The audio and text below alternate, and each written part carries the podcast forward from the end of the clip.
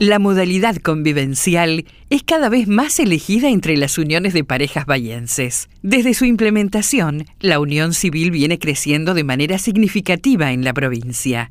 En el caso de Bahía Blanca, en lo que va de 2022, se registraron 1.473 uniones, de las cuales el 38%, 550, corresponde a convivenciales y el resto a matrimonios. En 2015, la modificación del Código Civil y Comercial de la Nación dispuso un nuevo marco legal para aquellas parejas que deciden vivir juntas sin recurrir a la figura del matrimonio civil. Hasta este año, el tipo de uniones informales seguía la figura del concubinato o de la unión de hecho, las cuales no daban respuesta a muchas situaciones derivadas de esa vida en pareja. La nueva normativa contempla ahora la unión civil convivencial con otro orden, estableciendo derechos y obligaciones para los integrantes de la pareja y aportando cierta simplicidad para conformar o disolver este tipo de unión.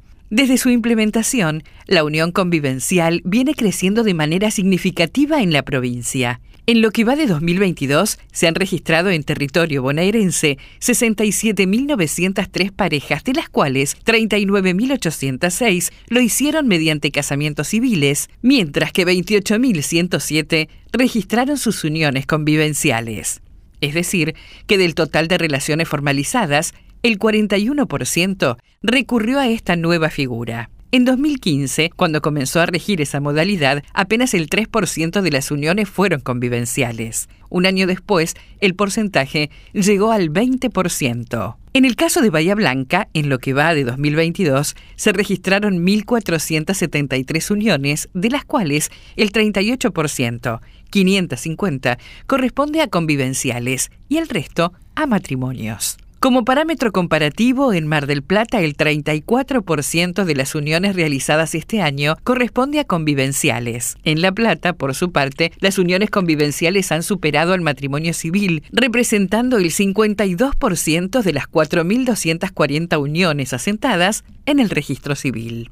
El Código Civil define a la unión convivencial como la unión afectiva de dos personas, la cual debe ser pública, estable y monogámica, y acreditar una convivencia de al menos dos años. La abogada Eliana Groisman, especialista en Derecho de Familia y docente de la UBA, explicó que la esencia de este tipo de unión es que exista un proyecto de vida en común, desde lo afectivo y amoroso, donde la convivencia es el componente esencial. Su registro también se tramita en el registro civil. Existen claras diferencias entre el casamiento civil y la unión convivencial. El primero, por ejemplo, establece un régimen patrimonial y de herencia, mientras que el segundo no genera derechos gananciales ni hereditarios entre las partes. Por otra parte, registrar esa unión convivencial genera una protección adicional sobre la vivienda familiar, ya que ninguno de los integrantes puede disponer de la misma sin el consentimiento del otro. También establece la independencia de las deudas contraídas con posterioridad al registro. La abogada Natalia Redondo, especialista en derecho de familia de nuestra ciudad, mencionó que no hay una única respuesta al por qué crecen las uniones convivenciales. Creo que es parte de una nueva forma de vincularse. Antes parecía que la manera de vivir juntos era el casamiento. Hoy se encuentra que es la gente más humilde la que se casa, que mantiene la tradición al matrimonio, pero hay muchas que deciden no casarse. Es una decisión, nada más ni nada menos, explicó. También señaló que hay un cambio en la manera de pensar. Hoy se vive de manera más libre. Una pareja decide convivir y si no funciona se separan. Eso no les da un tilde de formalidad ni de acto jurídico a esa unión, pero es una elección, agregó.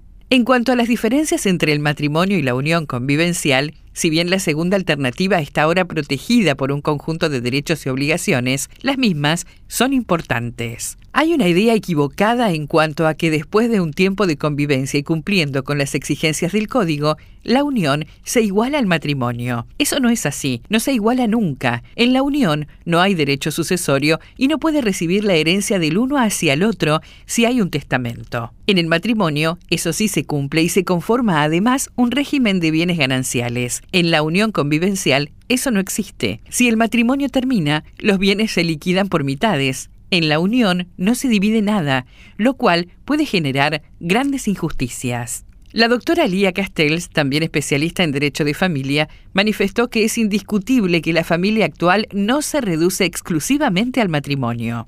Las uniones convivenciales expresan otra forma de unión, distinta del matrimonio, reguladas por el nuevo código, y donde la pareja debe cumplir ciertas cuestiones desde la perspectiva del derecho a la vida familiar, la dignidad a la persona, la igualdad, la libertad, la intimidad y la solidaridad familiar, explicó. Los efectos del cese de la convivencia en una unión convivencial también son considerados por el Código Civil, entre ellos la compensación económica y la atribución del uso de la vivienda familiar.